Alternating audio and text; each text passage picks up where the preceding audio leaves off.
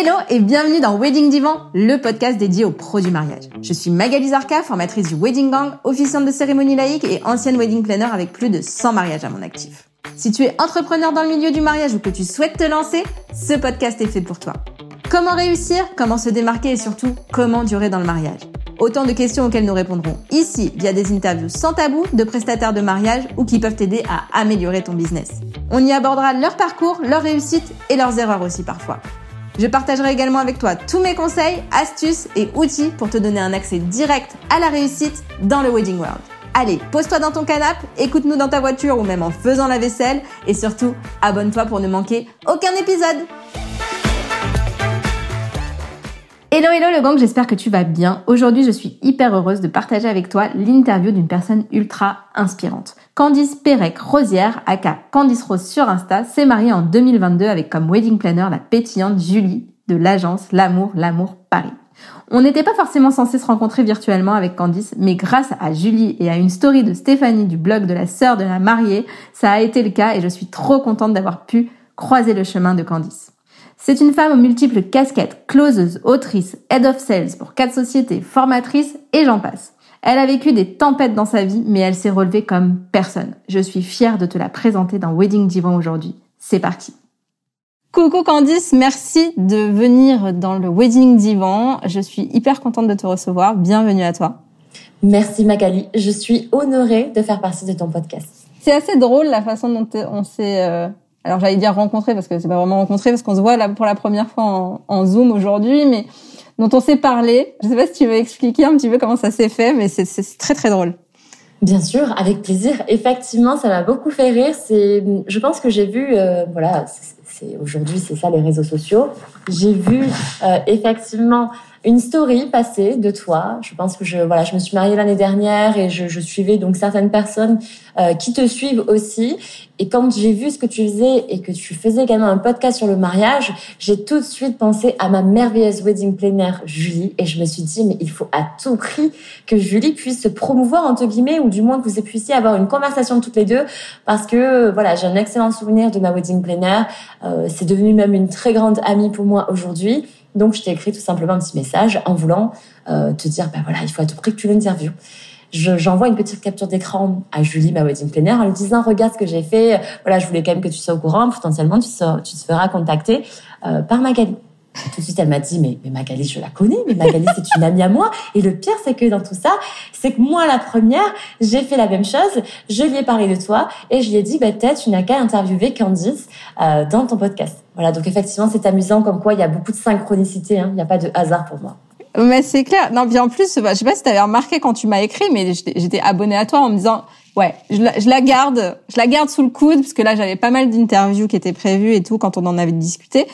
Et quand j'ai vu un petit peu, euh, oui, le, ce que tu faisais, etc. Je me suis dit ouais, ouais, ça, ça m'intéresse. Et puis euh, elle m'a dit lis son livre et tout. Et donc du coup quand tu m'as écrit, tu m'as offert ton livre. Et du coup, ben, je, je l'ai, je l'ai pas tout de suite lu parce que ben, on a une vie de ouf et on sait comment c'est. Et du coup, pour la, pour l'interview, je me suis dit, il faut absolument que je l'ai lu. Et alors, en fait, la claque, quoi. la claque parce que parce que ben en fait euh, quand on te voit sur les réseaux sociaux on n'imagine pas du tout euh, ce qui peut se cacher euh, derrière voilà le parcours que tu as eu la vie que tu as eue et et franchement ça aide alors comme je te disais enfin je suis passée par plein d'émotions en lisant ce livre ça aide à relativiser je trouve ça aide à aussi à se, à se sentir, bon, en même temps, euh, vu le titre, à se sentir capable de plein de choses. Ça aide à plein de choses. Je le, je le conseille à tout le monde. Et du coup, ouais, enfin, truc de dingue parce que effectivement, euh, Julie, on se connaissait, on, s'était vu plusieurs fois, euh, on a déjeuné ensemble il y a pas longtemps, et c'est à ce moment-là qu'elle m'a dit, mais tu devrais trop interviewer Candice. Et, quand j'ai vu ton message, effectivement, c'était suite à une une story de, de, de Stéphanie, la mariée, la sœur de la mariée. Tout à fait. Voilà, enfin, quand j'ai vu ton message, je me suis dit, mais c'est le monde, le monde est ouf, quoi. C'est, c'est, il y a trop de, trop de synchronicité, effectivement. Donc, euh, bienvenue encore une fois ici. Euh, on va parler de plein de choses. Donc, tu as écrit un premier livre, et ce que tu m'as dit, c'est que tu, tu, tu, travaillais sur le, sur le deuxième. Oui. Le deuxième qui, qui, qui s'appellera, on peut le dire, du coup? Comment ça va s'appeler ou pas? Alors, en espérant que je n'ai pas changé. J'espère que personne ne m'en voudra si jamais je change. Mais en tout cas, je, ne vais pas encore parler du sous-titre pour le moment, mais le titre, c'est censé être Oser briller. Voilà. Et du coup, on parle un peu d'audace, d'après ah, ce que j'ai totalement bien sûr, c'est d'avoir la capacité effectivement à oser et on ne se rend pas compte à quel point, euh, dès l'instant où on est audacieux, on est capable de choses extraordinaires et hors normes. On est tous persuadés, les humains, de se dire, euh, enfin, on, se rend compte que quand il y a de la gravité ou de l'urgence, l'humain est capable de beaucoup de choses, mais en fait, on ne se rend pas compte par contre qu'on est capable de le faire au quotidien aussi. C'est qu'une décision. Ouais, tu me disais que tu dis souvent euh, que l'audace, ça nous fait réaliser nos rêves bien plus que la gentillesse mal placée. Qu'est-ce que tu veux dire par là? Alors moi, je, je, comprends certaines choses, uh-huh. mais est-ce qu'on veut dire la même chose? Je ne sais pas. Donc, qu'est-ce que toi, tu veux mm. dire quand tu dis ça?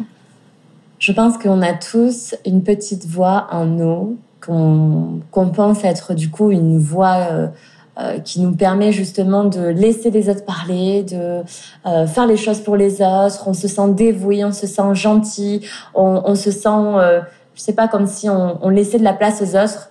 Alors qu'en fait, c'est plus de la gentillesse mal placée, dans le sens où on a surtout peur du regard des autres, on a surtout peur du jugement des autres. Donc c'est plus égoïste entre guillemets qu'autre chose, même si le mot égoïste est bien trop fort ici.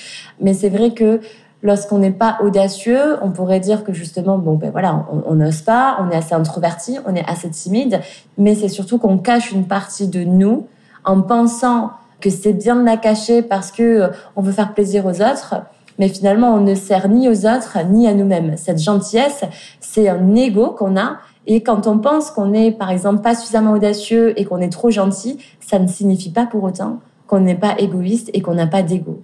Et quelque part, plus on garde pour nous, plus on ne veut pas se montrer euh, comme on est réellement, et plus finalement on a de l'ego parce que on est persuadé que ben voilà, on n'est pas assez bien, qu'on n'est pas. Mais à la fois, si on avait, si on posait notre ego sur la table, qu'on n'avait pas peur du ridicule, qu'on n'avait pas peur de dire les choses, qu'on n'avait pas peur de faire, potentiellement, effectivement, il nous arriverait bien plus de choses dans notre vie. Euh, c'est juste que ça fait peur de grandir, ça fait peur de prendre des décisions différentes et ça fait peur de changer. ouais, je me reconnais un peu dans ce que tu dis, c'est-à-dire que pendant des années et des années, j'ai 40 ans aujourd'hui et, j'ai fait passer les autres avant moi et, en fait, je trouvais ça tellement bien, tu sais, ça faisait bien de dire ça, de dire ouais, mais en fait, moi, je fais toujours passer les autres avant moi, je suis quelqu'un de, de tellement euh, altruiste et tout. Enfin, je le disais pas mhm. comme ça, mais c'est ce que je voulais oui, retranscrire. Ce que tu pensais, en tout cas, c'est ce que tu pensais même quand tu le faisais inconsciemment.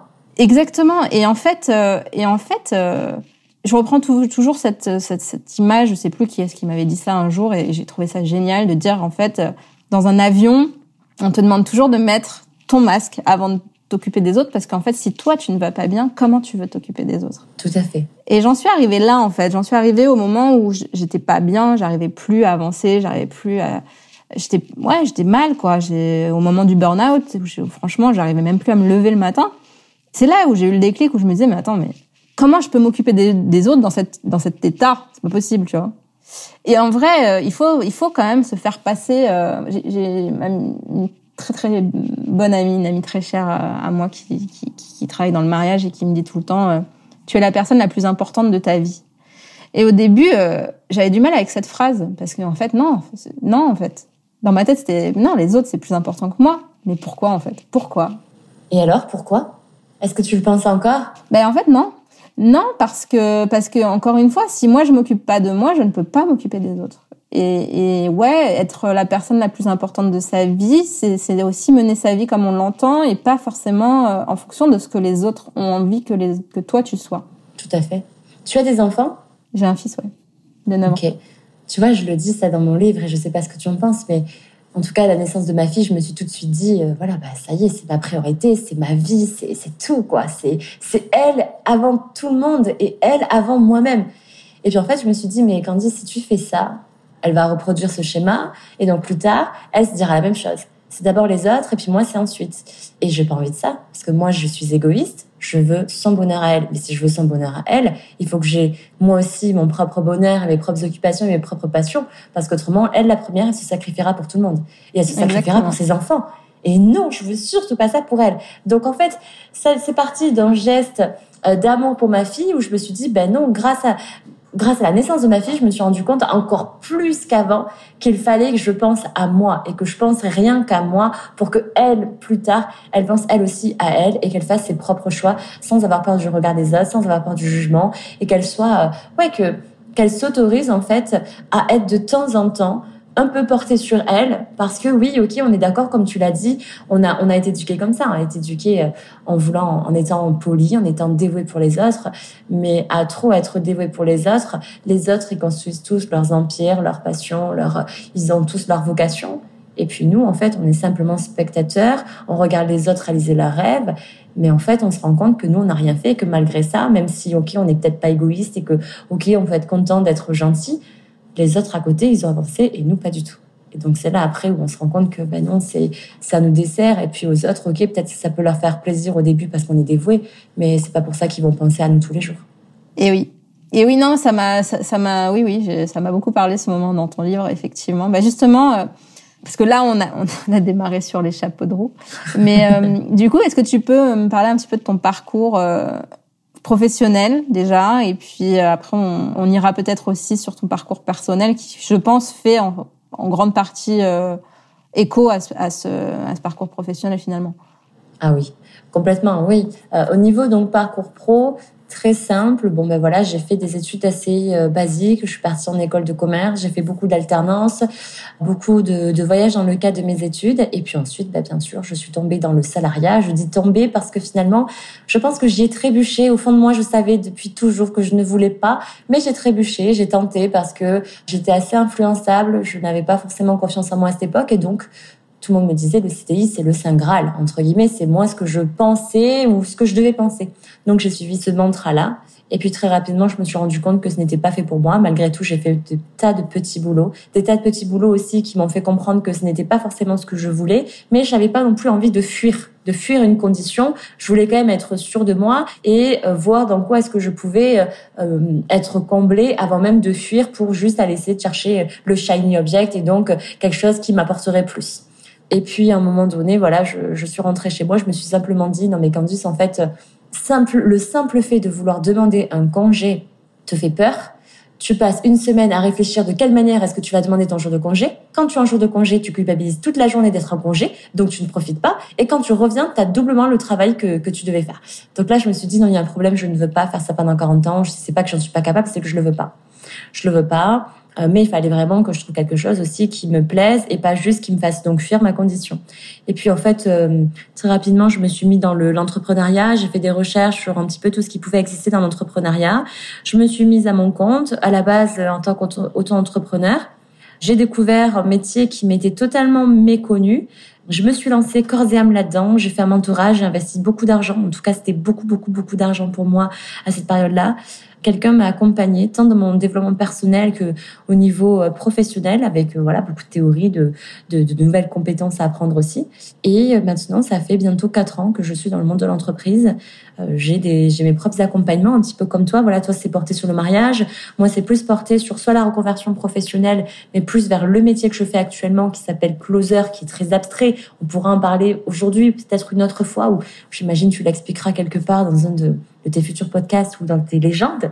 Et puis ensuite, je suis ce qu'on peut appeler Head of Sales dans le monde de, l'entreprise. On pourrait appeler ça directrice des ventes euh, pour, pour le compte de quatre sociétés. Des sociétés qui sont quand même, euh, elles aussi, un petit peu comme toi et moi, donc qui ont des accompagnements qui sont plus à distance qui sont un petit peu partout dans le monde. Et a des univers totalement différents, tant dans l'immobilier que le trading, que la prothésie angulaire pro pour des formations certifiantes, que du coaching sportif. Donc voilà, ça va un petit peu dans tous les sens. Mais mon, la compétence principale, ça reste donc de manager, d'accompagner ces équipes de vente de manière collective et de manière aussi très individuelle. Je connais le nom des enfants de chacune de ces personnes. Je connais vraiment euh, leurs histoires personnelles. Euh, et le premier devoir notamment que je donne à chaque fois à mes élèves, c'est de m'écrire un résumé en page A4 de leur vie. Et là, comme ça, j'arrive à voir un petit peu ce qu'ils veulent mettre en avant, ce qu'ils pourraient me cacher, etc. Voilà. Donc je vraiment je, je travaille toujours à distance, je travaille de chez moi. J'ai de temps en temps quelques rendez-vous physiques, mais je travaille tant avec des particuliers que des entreprises euh, et c'est toujours quand même pour euh, les performances, pour euh, les ressources humaines. Je gère l'humain mais pas les machines. C'est ce que j'aime dire souvent. Je ne suis pas du tout outil et même si j'aime bien Notion, mais bon, à petite dose. Voilà. Notion, c'est la vie. Voilà, c'est ça. ok. Et du coup, euh, par rapport à ton à ton parcours perso, comment t'es arrivé à écrire un livre, euh, même si moi je le sais? Mhm. Ok, bien sûr, avec joie de l'expliquer. Depuis toute petite, je pense que, enfin pas depuis toute petite, mais on va dire après mon adolescence, beaucoup d'amis proches m'ont dit, quand dit tu devrais écrire un livre, ton histoire, ça pourrait être un film, ça pourrait être un livre, etc. Puis j'avais ce gros syndrome de l'imposteur que beaucoup d'entre nous connaissent, j'imagine. Euh, et je me disais, ben non, mais moi, je, je suis pas littéraire. J'ai même pas fait un bac L. J'ai fait un bac ES. Je, je, ne sais rien. Je lis peu de livres. Les seuls livres que je lis, je les dévore, mais j'ai dû en lire trois chaque année, quoi. Donc je me disais, pas du tout de légitimité à écrire un livre. En fait, depuis toujours, j'aime beaucoup écrire. Ma mère était, on peut dire comme ça, un, peu pigiste. Elle écrivait pour des journaux, donc euh, l'écriture m'a beaucoup plu. J'étais très, j'étais souvent en conflit avec ma maman à l'âge de l'adolescence parce que bon, souvent voilà, c'est comme ça, les mères-filles. Et donc, pour se réconcilier, on s'écrivait beaucoup. On s'écrivait des mails, on s'écrivait des lettres. C'est comme ça qu'on communiquait. Et le jour où j'ai eu, euh, j'ai eu Lilia, ma fille, je sais pas, je sais pas si euh, celles qui vont m'entendre ou si toi c'est la même chose, tu t'es sentie puissante, mais voilà, j'avais l'impression que plus rien ne pouvait m'atteindre. Et le jour où Lilia est née, je, j'ai des ailes qui me sont poussées dans le dos probablement. Et là, à ce moment-là, je me suis dit oui, si, effectivement, j'ai envie d'écrire un livre, ou du moins, je vais écrire. J'écris toute mon histoire comme une autobiographie. Est-ce que je vais le publier, oui ou non? J'en sais rien, je sais pas, mais j'en ai envie. Donc, euh, pour le dire rapidement, quelques petits événements pour expliquer euh, le genre de choses que je raconte dans mon livre. C'est le tout début de mon histoire, par exemple, où j'ai fait des recherches parce que j'ai été adoptée. Mes deux parents sont français. J'ai une petite sœur qui est colombienne. J'ai été adoptée en 94. Et il y a pas si longtemps, il y a quelques années, j'ai fait des recherches sur mes origines. Et on s'est aperçu que sur un procès verbal, il y avait écrit que j'étais née qu'on ne savait pas où est-ce que j'étais née, que je suis arrivée sur les marches d'un orphelinat à l'âge d'environ une semaine, enroulée d'une écharpe dans un petit chapeau, et qu'on m'a retrouvée. Donc voilà, ça par exemple, c'était un événement que je voulais raconter. Pendant mon adolescence, même mon enfance, j'ai eu, j'ai été, on va dire, victime, si on peut le dire comme ça, de racisme. En tout cas, j'ai été confrontée à, à toutes mes différences. Pendant très longtemps aussi, j'ai renié mes origines, donc je suis passée par tous les états. Hein. Voilà, le rejet, le syndrome de, au-delà du syndrome de l'imposteur qui m'est arrivé pendant mon dans le cadre professionnel, j'ai eu ce syndrome de, l'abandon, de l'injustice, euh, toutes ces choses-là. Donc j'en parle vaguement, mais de manière très très brutale, comme je l'ai dans ma tête.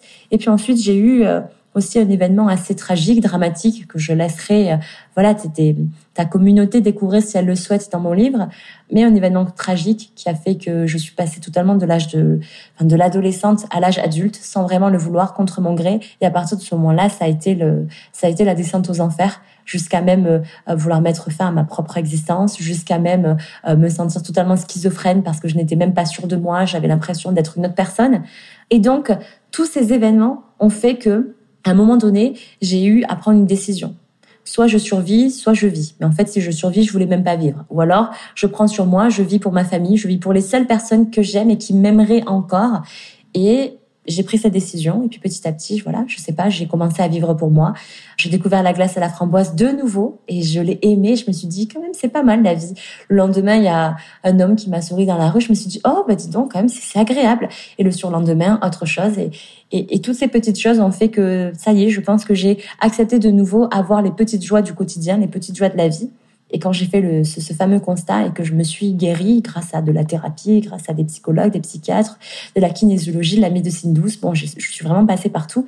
Je me suis dit, si jamais j'écris un livre et qu'une seule personne le lise et que ça la rend plus capable et que ça la permet de relativiser et à la fois d'arrêter de minimiser tous les petits dégâts qu'elle peut avoir à cause de sa vie, à cause de la vie de manière générale, j'aurais réussi plus le fait que je voulais que ma fille découvre l'histoire de sa mère euh, au lieu de l'entendre de la bouche de d'autres personnes, qu'elle le découvre par ses propres mots, alors j'aurais réussi. Et donc j'ai écrit ce livre. Voilà. Qui s'appelle donc parce que du coup si des personnes veulent le chercher. et le livre s'appelle Vous êtes capable. Et donc quand on regarde la couverture, c'est carrément écrit Vous êtes coupable, gribouillé. Donc le mot coupable est totalement gribouillé et il est et ensuite il y a écrit capable. C'est vraiment les montagnes russes d'une vie, d'une vie. Je pense qu'on a tous des montagnes russes dans notre vie. Et c'est de montrer comment je me suis sentie coupable pendant de très longues années, euh, coupable de plein de choses différentes, jusqu'à me sentir petit à petit euh, apte et puis enfin capable. Voilà. Ouais, c'est hyper, euh, c'est hyper beau et ouais, j'ai adoré. C'est hyper facile à lire.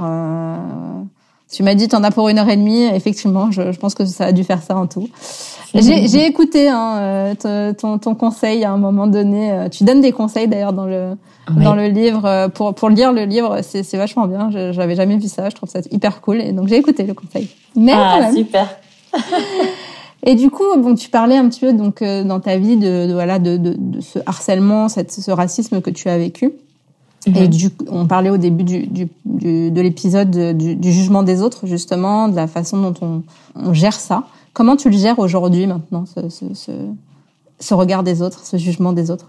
Euh, En fait, euh, bon, je ne sais pas si c'est un conseil, mais en tout cas, j'ai tellement été, je pense, écrasée, trahie. Euh, que je me suis pendant un instant je pense que oui j'ai eu beaucoup de colère beaucoup de colère après les autres.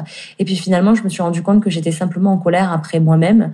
Je le dis tout le temps c'est un mantra c'est on ne vit que ce qu'on tolère. Et en fait j'ai toléré trop de choses dans ma vie euh, j'ai toléré justement qu'on puisse me juger et que ça puisse surtout me toucher et en fait, je me suis rendu compte que non, c'est juste une décision. J'ai décidé que ça ne me toucherait plus. Et hop, bizarrement, hop, en un claquement de doigts, ben oui, c'est vrai, vraiment. On y travaille petit à petit. Je dis pas que du jour au lendemain, on a confiance en soi et que on n'a plus peur du regard des autres. Mais en fait, on se rend compte que les autres, ils s'en moquent. Ok, peut-être qu'ils vont nous juger aujourd'hui, mais le lendemain, ils continuent leur vie. Et donc nous, quoi? Nous, on va être triste, on va pleurer, on va être, euh, on va se renfermer sur nous-mêmes comme une coquille. Ça va nous, ça va dicter toute notre vie. Et elle, en face, la personne qui se sera moquée de nous qui nous aura jugé, elle va penser à nous cinq minutes en nous critiquant, mais ensuite c'est terminé. Elle ne pense plus du tout à nous. Donc en fait, quand on fait le ratio, euh, autant se dire non mais non, il faut plus que ça me touche. Bon, je sais très bien que c'est plus facile à dire qu'à faire. Euh, Autrement, ce que j'ai envie de dire, c'est que quand je dis on ne vit que ce qu'on tolère, c'est peut-être une phrase qui est très difficile à entendre. Euh, c'est pas forcément agréable. Moi, en tout cas, c'est ce qu'on m'avait dit. J'avais pas apprécié. Et le lendemain, j'ai médité sur ça et je me suis dit, bah oui, c'est vrai. En fait, sur mon front, il y avait écrit, vous pouvez tout faire de moi. Vous pouvez ne pas me respecter. Parce qu'en fait, moi, la première, je ne me respectais pas. Vous pouvez me critiquer. Parce que moi, la première, en fait, je ne faisais que me critiquer. Vous pouvez totalement me dévaloriser. Il y avait écrit ça aussi sur mon front. Parce que je me dévalorisais constamment. Je n'étais jamais assez bien. Donc, en fait, on comprend que avant même de vouloir ne plus avoir peur du jugement des autres, il faudrait déjà se juger et se connaître et, s'aimer à notre juste valeur. Aujourd'hui, on a l'habitude, et c'est la société aussi malheureusement qui veut ça, on se dévalorise constamment. Comment voulez-vous que les autres nous valorisent? Comment voulez-vous que les autres soient reconnaissants envers nous? Comment voulez-vous que les autres soient attentifs et attentionnés envers nous si nous, les premiers envers nous-mêmes, on ne l'est pas? Donc il faut peut-être déjà arrêter de se moquer de soi-même pour que les autres aussi puissent s'autoriser à avoir vraiment euh, ben, la beauté euh, qu'on a chacun. On a tous un charisme, on a tous une aura. Simplement qu'il y en a, ils ont, ils ont enfoui tout ça à l'intérieur et ils s'y sont interdits parce que encore une fois, on nous a peut-être appris à, à se taire, à rester poli, à euh, laisser les autres parler. Et donc voilà, on a, on, a tout enfoui. Mais en fait, demain, en se levant, on peut juste se dire, bah ça y est, j'arrête d'enfouir c'est vraiment une décision. Donc parfois, on va payer beaucoup pour des thérapies, etc. J'ai rien contre les thérapies. Moi, la première, j'en ai fait, ça m'a aidé. Mais attention, personne ne peut nous sauver. La première personne et la seule personne, entre guillemets, qui peut nous sauver, c'est nous-mêmes. Dès l'instant où... Et on ne peut pas non plus aider une personne contre sa volonté. Donc tant qu'on n'aura pas décidé qu'on veut être aidé, tant qu'on n'aura pas décidé qu'on veut s'en sortir, peu importe les bienfaits du monde entier, les bienfaits de thérapeutes de kinésio, etc., il n'y a personne qui va nous aider autre que nous-mêmes. Et c'est quoi avoir de l'audace maintenant pour toi? Hmm, Avoir de l'audace, c'est être culotté. C'est euh, oser dire non parce qu'on a envie de dire non.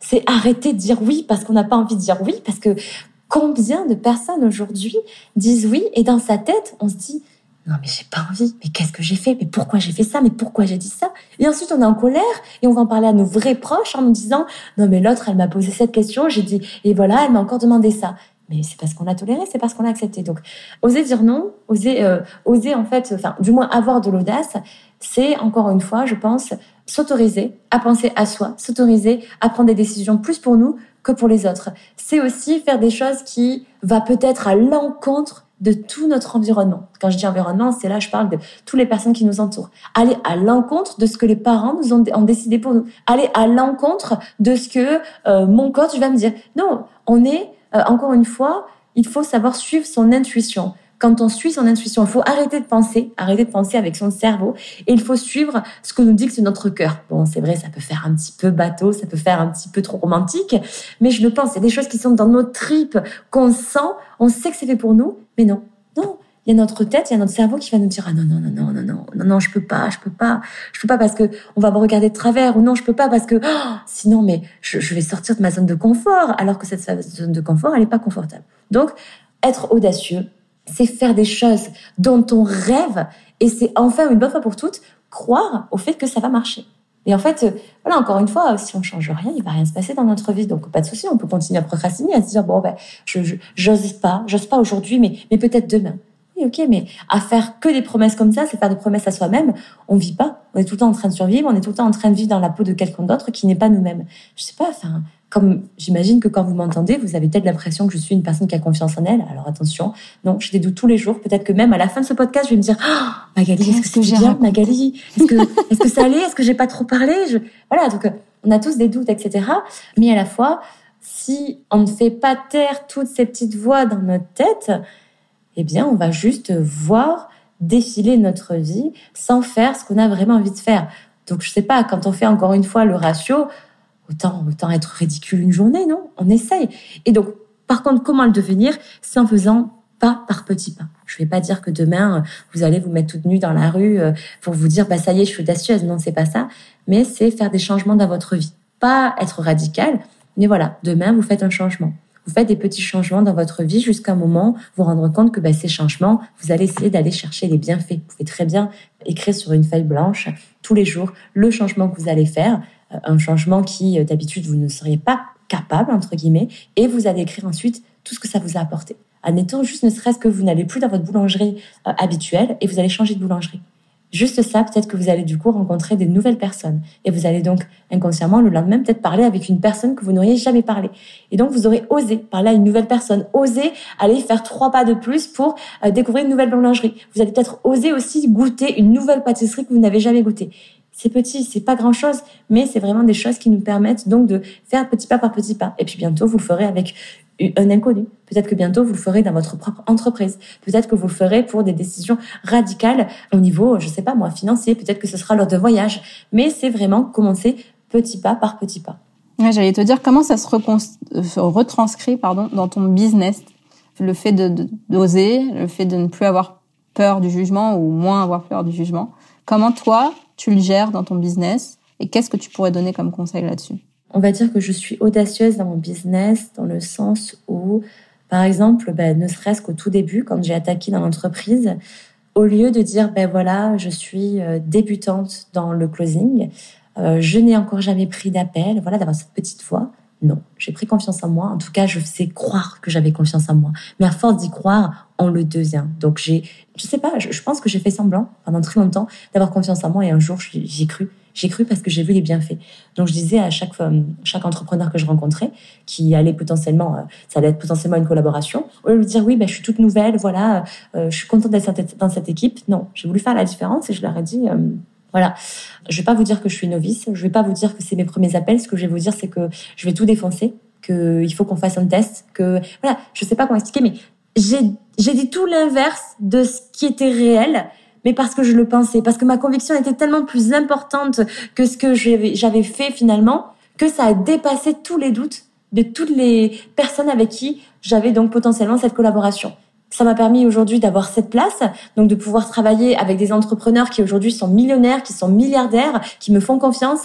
Je suis devenue le bras droit euh, de plusieurs entrepreneurs à succès, comme on les appelle, euh, tout simplement parce que j'ai été audacieuse, tout simplement parce que j'ai arrêté euh, d'écouter cette petite voix qui me disait non non t'es pas légitime, mais non tu vas gagner trop d'argent, ou mais non mais non non mais après qu'est-ce que vont dire tes amis, ah mais non mais peut-être que tu vas perdre des non juste tu t'es dit je vais je vais gagner trop d'argent? Ouais, ouais, je pense que je me suis dit ça et je me suis dit mais mais, mais en fait je vais je me suis dit peut-être qu'on va me trouver prétentieuse ou peut-être qu'on va me trouver hautaine ou peut-être qu'en fait on va me regarder, qu'on va me juger, peut-être qu'on va me dire que c'était facile ou que j'ai du piston ou alors que pas du tout. Et puis après je me suis dit non, non. En fait, c'est moi qui le décide. C'est moi qui décide en fait euh, qu'est-ce que les autres vont percevoir de moi. Et puis quand bien même ce qu'ils perçoivent de moi, qu'est-ce que ça va faire? On dit tout le temps ne jamais écouter des critiques des personnes dont tu n'écouterais aucun de leurs conseils. Et en fait, quand on a dit ça, je me suis dit, bah oui, c'est vrai. Non, les personnes qui m'importent le plus, ce sont les gens que j'aime et qui m'aiment, avec qui j'ai partagé des choses et qui me connaissent réellement. Et, euh, et quand je parle d'argent, c'est que pendant très longtemps, j'ai même menti, je pense, euh, à certains de mes proches, ou du moins, j'ai pas menti, mais je ne leur ai pas forcément dit combien est-ce que j'avais gagné. Et là encore, c'est peut-être parce que j'avais peur de les perdre, peut-être parce que j'avais peur que on me voit différemment, ou peut-être que même avec certaines personnes, je me suis dit, ben, euh, il y a des personnes qui vont me parler par intérêt. Toutes ces choses, je me les suis dites parce que c'est humain, parce qu'on a une, espèce de, méchante fille dans notre tête qui euh, aime bien nous auto-saboter, nous, faire du mal tout simplement. Et puis donc oui, euh, le, conseil que j'ai à donner, c'est de toutes les choses que vous avez envie de faire mais que vous avez peur, c'est là qu'est le bon endroit. C'est aussi simple que ça. Tout ce qui vous fait peur, c'est notre bon endroit en fait. C'est ça qui va nous faire vibrer. Alors oui, je dis pas, euh, quand on va le faire, on va trembler, on va avoir peur, mais après l'avoir fait, mais la gratitude qu'on a, la reconnaissance qu'on a et la fierté qu'on a, elle est incroyable. Donc euh, voilà. Là, euh, réfléchissez. Bon, moi j'ai peur des araignées, je vais pas aller me mettre dans un bain rempli d'araignées. Ça non, on est bien d'accord. Mais par exemple, voilà, admettons au tout début, j'avais voulu contacter une personne dans le closing justement qui m'inspirait et au début je me suis dit mais si j'envoie un message il me répondra jamais, je vais me taper la honte. C'est pas grave. J'ai été audacieuse. Je me suis dit, c'est qu'un clic, après tout. Au pire, qu'est-ce que j'ai à perdre? J'ai rien à perdre. J'ai tout à y gagner. Donc, j'ai envoyé ce message. C'était une personne très reconnue à cette période-là et je me suis dit, il me répondra jamais. Mon audace, le fait que j'ai osé écrire un message à une personne overbookée où je me suis dit, il est tellement plus important que moi à ce stade-là, on verra. Il m'a répondu cinq minutes plus tard. Il m'a répondu cinq minutes plus tard. Un an plus tard, on s'est retrouvés sur la même île, l'île dans laquelle j'avais décidé de vivre. Et simplement parce que j'ai vécu dans cette île, il s'est dit, c'est une bonne idée, moi aussi je vais le faire. Donc il y a un an, un an avant, je me suis dit, jamais il ne parlera. L'année d'après, j'étais en train de faire des fêtes avec ses enfants. Donc pour dire à quel point euh, l'audace peut changer nos vies, elle peut changer la vie des autres aussi. Et, euh, et encore une fois, voilà, ce que je répéterai et ce que je me répète aussi tous les jours parce que j'ai des peurs au quotidien, euh, c'est que c'est sûrement le bon endroit si j'en ai peur et qu'en fait, euh, euh, quand j'en ai pas peur, c'est que je suis toujours dans ma zone de confort, que je me challenge pas suffisamment et que du coup, forcément, j'aurai toujours les mêmes résultats. Donc, si ça me va d'avoir les mêmes résultats, j'y vais, pas de souci. Mais si mes résultats ne me conviennent plus, si j'ai envie de plus, il va effectivement falloir prendre des décisions que j'ai jamais prises auparavant. Justement, pour revenir sur une décision que tu avais prise, euh, dont tu as parlé au début du, de l'épisode, tu disais que tu avais investi beaucoup dans le, dans le coaching et dans, le, voilà, dans, dans la formation pour ton métier. C'est un vrai truc ça où en fait, euh, moi je le vois où, par exemple les gens se disent euh, est-ce que je suis prêt à mettre autant d'argent dans la, sur la table en fait pour pouvoir euh, se former? Moi la première en fait, j'ai pris une coach cette année où en fait j'ai jamais autant investi de ma vie et franchement quand j'ai sorti l'argent, j'étais là mon dieu. ça fait flipper parce que en fait tu envie de faire confiance en la à la personne, mais que du coup tu te dis mais qu'est-ce que ça va être si si ça si ça va pas en fait? Hmm. Est-ce que je vais avoir un retour pour, sur investissement? Est-ce que machin? Mais en fait, euh, aujourd'hui, je le referai euh, à 1000% parce que je suis sortie euh, de, de, de, construction que j'avais, parce qu'elle me coach sur le business, mais en vrai, il y a beaucoup de mindset dans... de toute façon, dans un business, il y a beaucoup de mindset. Oui donc euh, ouais, de, d'état d'esprit, de façon dont, dont, on voit les choses, des prismes dans lesquels on est, dans, dans, dans lesquels on vit depuis des années, que tout d'un coup il y a un espèce de de, de pattern qui se qui se qui se détache comme ça et te dis mais euh, tu te dis mais en fait j'ai vu ça toute ma vie comme ça et en vrai tu peux voir ça aussi. Ou euh, voilà dans chaque chose négative il y a des choses positives qui s'en détachent. Ces, ces trucs là en fait bah ça ça vaut tout l'or du monde mais il y a beaucoup de gens qui ont cette crainte en fait d'investir sur eux-mêmes. Qu'est-ce que tu leur dirais? Je leur dirais euh, plusieurs choses. La première, c'est que plus on investit sur soi, plus on veut un retour sur investissement et plus du coup on s'implique. Exemple tout bête, j'ai euh, un ami par exemple qui euh, qui voulait apprendre l'anglais et du coup il a téléchargé une application gratuite sur internet sur Apple Store. Il a jamais rien fait, il a jamais appris un seul mot. Et puis ensuite, il a pris un professeur particulier. Il a investi de son temps parce que du coup, il venait à chaque fois chez lui. De la charge mentale parce qu'il devait à chaque fois ranger son intérieur. Et en plus de ça, il a investi donc de l'argent. Bah, bizarrement, il parle très bien anglais aujourd'hui. Donc en fait, c'est simple. Euh, le gratuit, ça sert à rien. Je pense qu'on reçoit euh, au moins un e-book par jour. J'ai lu aucun de ces e-books et pourtant il est gratuit. Et pourtant, je vais aller payer euh, peut-être un e-book 500 euros parce que je sais pas, il y, a cette valeur-là aussi. Donc toutes les choses qu'on nous offre sur un plateau, on les saisit pas. Et ensuite, on se plaint que le reste des choses qui pourraient être faites pour nous soient payantes. Mais en fait, c'est pareil. C'est comme dans une école de commerce. Il y a des gens qui, il y a personne dans une école de commerce qui va dire bon ben du coup dès que j'aurai mon diplôme et que j'aurai un travail, je vous paierai. Ben non, non, on paye d'entrée. Ben là c'est exactement pareil pour tes accompagnements notamment. Dans tous les cas, quelque part les personnes qui ont décidé d'accompagner, de coacher, elles prennent un grand risque. Elles prennent le risque donc d'avoir de très mauvais retours. Elles prennent le risque d'avoir beaucoup de charge mentale. Donc c'est très logique. Elles ont qu'une envie, c'est d'avoir les meilleurs, les meilleurs candidats, les meilleurs clients, les meilleurs, les meilleurs candidats de rêve. Donc c'est sûr. Pour moi, il n'y a pas de crainte. Je sais qu'elles vont faire quelque chose de qualitatif parce que si elles font quelque chose de pas qualitatif, très mauvaise réputation, elles ternissent leur image. Et puis de toute façon, c'est voilà, dans un an, elles déposent bilan. Et puis pour la personne d'en face, si elle est à 110% impliquée comme elle le prétend, alors il n'y a pas de raison qu'elle ne réussisse pas. Juste le fait d'investir de l'argent, elle veut se rentabiliser. Donc elle ne va pas se donner le moyen d'échouer. Encore une fois, quand elle a quelque chose de gratuit, elle procrastine. Mais une personne qui investit de l'argent, comme tu l'as dit tout à l'heure, toi, toi la première, tu voulais un retour sur investissement. Donc c'est gagnant-gagnant. Ça fait match, c'est évident en fait, c'est tellement logique. Sauf que les gens préfèrent se compliquer, se compliquer la vie alors que ça pourrait être ça. Donc ils vont se dire ah mais si jamais j'y arrive pas, ah mais si jamais c'est une arnaque, ah mais si jamais, euh, ah mais si jamais, ah mais j'ai peur, j'ai peur de réussir, j'ai peur d'échouer, j'ai peur de tout ça, ce sont des excuses parce que ça fait peur de grandir, parce que ça fait peur de faire des choses différentes. Donc c'est simplement, pour une fois dans votre vie, dans notre vie, faisant quelque chose qu'on n'a jamais fait pour avoir un résultat qu'on n'a jamais eu. On peut pas en fait se plaindre des résultats actuels si finalement chaque jour on conduit et on, conduit notre vie comme on l'a toujours conduit. Et encore une fois, les meilleurs endroits sont là où on a peur. La première fois que j'ai investi quelque chose et que j'appuie sur envoyer et que le virement s'est fait, je me suis décomposée.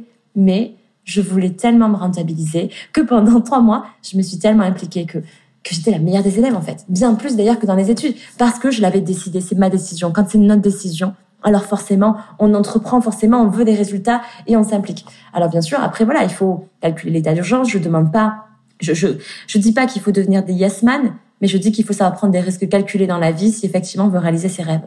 C'est pas en ne prenant aucun risque dans la vie qu'on aura quelque chose qu'on veut. C'est évident en fait. Voilà. Top. Alors, je sais pas si tu as déjà écouté un des épisodes de, Wedding Divan, mais ce que je fais, c'est que je n'envoie pas toutes les questions et j'en pose deux, trois à la fin euh, que j'avais pas envoyées. Ok. c'est parti. C'est parfait. J'adore la spontanéité. Qu'est-ce que tu as appris sur toi depuis que tu t'es lancée dans l'entrepreneuriat? Euh, Je pense que, bah, je pense que clairement, j'ai appris à avoir confiance en moi justement. Tout à l'heure, tu vois, tu m'as posé la question de euh, voilà euh, comment est-ce que tu es audacieuse dans ton boulot? Ben, je pense que je me le suis donné sur un plateau, c'est-à-dire qu'au tout début, quand j'ai attaqué, je me suis pas laissé le choix. Je me suis dit de toute façon, si je me décris comme je suis vraiment, eh bien, ils me prendront pas. Donc j'ai fait semblant et à force de faire semblant, j'ai réussi. J'ai réussi dans ma propre définition de la réussite. J'insiste bien là-dessus. Je ne me dis pas avoir réussi dans ma vie, mais je dis avoir réussi dans ma propre définition de la réussite. Voilà. C'est quoi réussir pour toi du coup? C'est une question que je pose ah. souvent à la fin et du coup tu bah, j'allais pas te la poser mais du coup je suis obligée. réussir pour moi dans ma propre définition, c'est que alors, plusieurs il y a un ratio pour moi, c'est le temps, l'argent, le plaisir et l'énergie. Il faut que ce ratio quelque part, il ait le même pourcentage. C'est-à-dire que si admettons on parle on parle de plaisir, bah, c'est de faire un travail qui ne me semble pas en être un au niveau de l'énergie, c'est de pouvoir stopper quand j'en ai envie. Admettons, euh, il y a quelqu'un en fait qui a un souci, par exemple dans ma famille, je n'ai aucun problème à arrêter tout ce que je fais tel qu'il est. Au niveau de l'argent, c'est ne plus avoir à regarder mon compte bancaire tous les jours, me payer quelque chose sans savoir combien ça coûte. Et ça, c'est une liberté, une charge mentale en moins qui est juste incroyable. Ça nous enlève l'acné aussi, ça nous enlève euh, les tâches, ça nous enlève Bref, le stress en moins, ça fait vraiment du bien. Euh, ça, c'était vraiment un, un, but. Et puis ensuite, euh, au niveau du temps, c'était me dire que je voulais des temps de qualité avec ma fille et que je n'avais aucun moment de culpabilité tant dans mon travail que dans un moment de avec ma fille. Donc en soi, la réussite pour moi, c'est de de faire un travail en fait qui n'en est pas un, de de faire, de me sentir utile et puis surtout, euh, ouais, je pense me, me sentir libre de pouvoir faire ce que je veux et de dire quand je veux que ce que je veux quand je veux. Voilà. Bah, du coup, tu as réussi, non? Parce que tout ce que tu me dis là, tu, tu l'as, non Oui, oui. j'ai réussi dans ma propre définition de la ah, réussite. Maintenant, attention, même si ma réussite, c'est, ça peut être au niveau de ma carrière, j'ai aussi, euh, euh, je me donne beaucoup de, beaucoup de défis et beaucoup de challenges au niveau de mon rôle de maman. Et je ne dirais pas que j'ai pas réussi ou que j'ai réussi, mais là aussi, je, je veux en tout cas continuer à pouvoir faire tous les objectifs que je me fixe dans mon rôle de maman. Ça marche. Ta phrase préférée, ton, ta citation préférée, le truc que tu dis tout le temps, à part euh, ce qu'on a déjà dit toutes les deux là Qu'est-ce que tu dis tout le temps à ta fille, par exemple? Ah, qu'est-ce que je dis tout le temps à ma fille Qu'elle est belle? Elle a un an et demi. qu'est-ce que tu as envie qu'elle retienne de toi? Qu'elle retienne de moi, je pense que qu'elle fasse ses propres choix, qu'elle euh, j'ai pas de, de, mantra autre que ce que j'ai pu te dire, mais en tout cas, ce que je lui dirais et ce que je dirais à chacune et à chacun, c'est euh, de trouver en tout cas un, un, bon environnement, un environnement qui soit solide. On s'en rend pas compte, mais c'est vrai que notre environnement est très important. Les personnes qu'on côtoie au quotidien sont importantes. C'est celles qui aussi vont nous permettre de nous booster, vont nous permettre de nous confronter à la réalité, de, de nous challenger pendant très longtemps, j'ai eu beaucoup de relations toxiques. J'ai eu euh, vraiment des cercles d'amis qui, euh, voilà, n'étaient pas forcément les cercles d'amis qui me correspondaient. Je, je jouais le caméléon. J'essayais d'être une personne que je n'étais pas et jusqu'à presque m'oublier. Donc, euh, je dirais à ma fille de vraiment suivre son intuition, qu'elle peut tout me dire, qu'elle peut avoir confiance en moi et de, oser, elle aussi, de oser s'exprimer dès le plus jeune âge. Voilà, c'est c'est vrai. Hein, je pense que j'ai peur. J'ai des peurs aujourd'hui. J'ai des peurs qui sont vis-à-vis de ma fille. J'ai peur, par exemple, quand elle ira à l'école. J'ai peur de ce qu'elle sera confrontée. J'ai peur de sa différence envers les autres. Et à la fois, je trouve ça beau d'avoir peur parce que c'est une belle preuve d'amour euh, que j'ai envers elle. Et à la fois, je sais qu'elle sera très courageuse. Si, ben voilà, ce que je dis souvent aussi, c'est euh, il faut savoir être vulnérable ne pas garder tout pour soi, ne pas tout intérioriser. La vulnérabilité, pour moi, c'est une véritable preuve de courage. Euh, c'est comme mon mari, par exemple, quand il disait non, non, mais moi je pleurais pas, je peux pas me permettre de pleurer lors de notre mariage. Eh bien, il a pleuré alors qu'il voulait pas pleurer. C'est ceux qui pleurent le plus. Et j'ai trouvé ça très courageux. Exactement, c'est ça. je te le dis. Mais voilà, je trouve que c'est courageux, que c'est un homme ou une femme, de, de, se rendre vulnérable. Ça montre une part de courage, ça montre aussi euh, que effectivement on a des moments de faiblesse.